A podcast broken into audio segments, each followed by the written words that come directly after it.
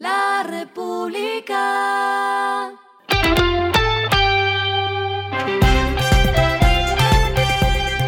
Al final de la jornada, esto es lo que debes saber sobre el comportamiento de los negocios, las finanzas y la economía.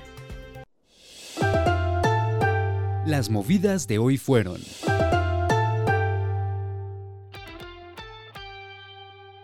Tigo se convirtió en el primer operador de Latinoamérica que decide apagar su red de 2G con el propósito de conectar a más colombianos a su red 4G. Esta evolución tecnológica permitirá que sus redes 4G alcancen nuevos niveles de velocidad, capacidad, latencia y cobertura. La empresa señaló que más de 15 millones de usuarios que se conectan mediante sus redes móviles se verán beneficiados.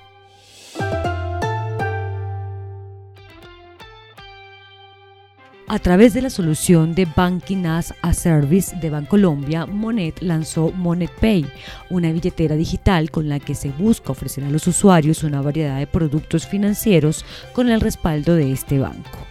Los usuarios podrán acceder a su billetera desde la app Monet. En una primera etapa podrán solicitar y pagar adelantos de dinero en tiempo real, utilizar códigos QR de Bancolombia para hacer compras en comercios y consultar sus saldos en segundos. A futuro podrán pagar servicios y acceder a créditos.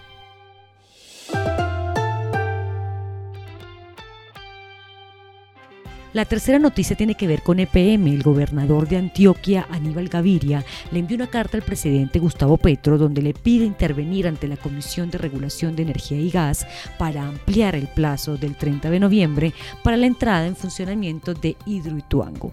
Preocupa el pago de 5 billones de pesos que la CREC le impondría a empresas públicas de Medellín en caso de no alcanzar el plazo pactado. Lo que está pasando con su dinero.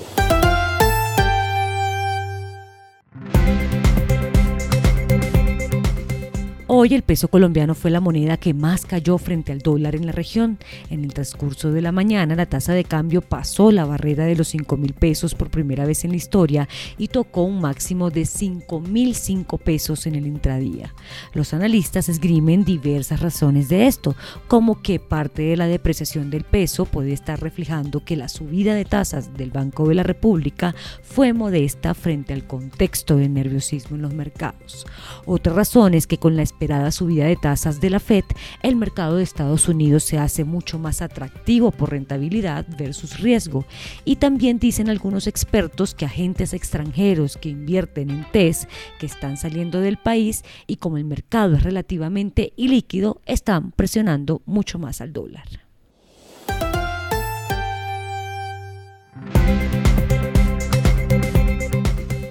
Los indicadores que debe tener en cuenta.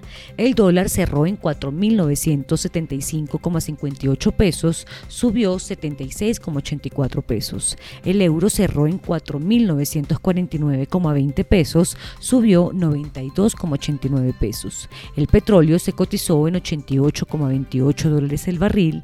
La carga de café se vende a 2.125.000 pesos y en la bolsa se cotiza a 2,36 dólares. Lo clave en el día.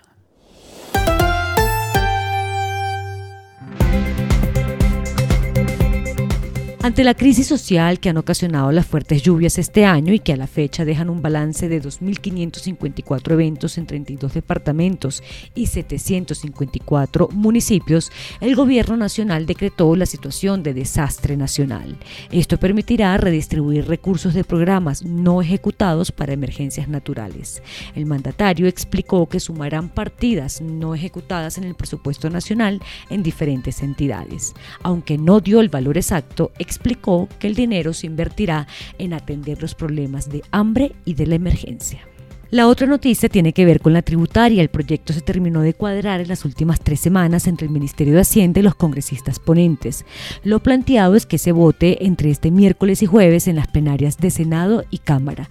Entre los cambios está que el recaudo baja casi 20 billones de pesos, ya no se grabarán las pensiones por encima de 12 millones, para el impuesto de los hidrocarburos ya no se tomará el precio promedio internacional de los últimos 20 años para definir la sobretasa a ese sector, sino de los últimos 10 años.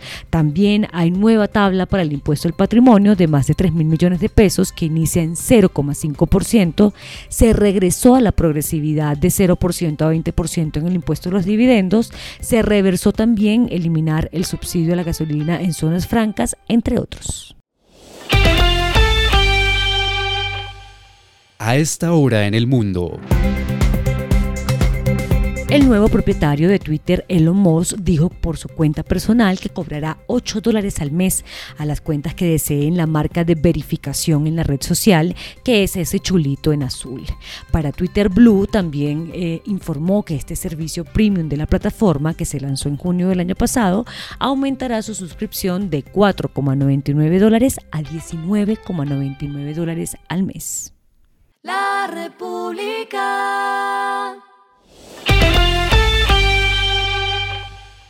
Y el respiro económico tiene que ver con este dato. Como el fútbol está de moda, les traigo los resultados financieros de la Liga Profesional Colombiana. Según las super sociedades, los equipos registraron en 2021 un buen año, pues en conjunto los ingresos fueron de 343.100 millones de pesos, un alza de 40,7% o 99.300 millones de pesos más comparado con el año 2020.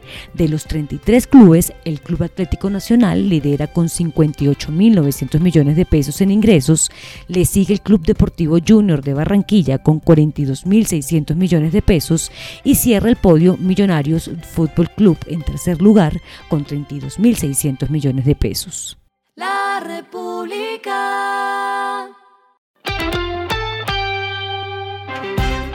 Finalizamos con el editorial de mañana, una situación apretada para el remate del año. Con el dólar a 5 mil pesos, el galón de gasolina cerca de 10 mil pesos, una tasa de interés del emisor en 11% y una inflación que no da tregua en 12%, es difícil creer que el cierre del año tendrá algo bueno. Esto fue Regresando a casa con Vanessa Pérez.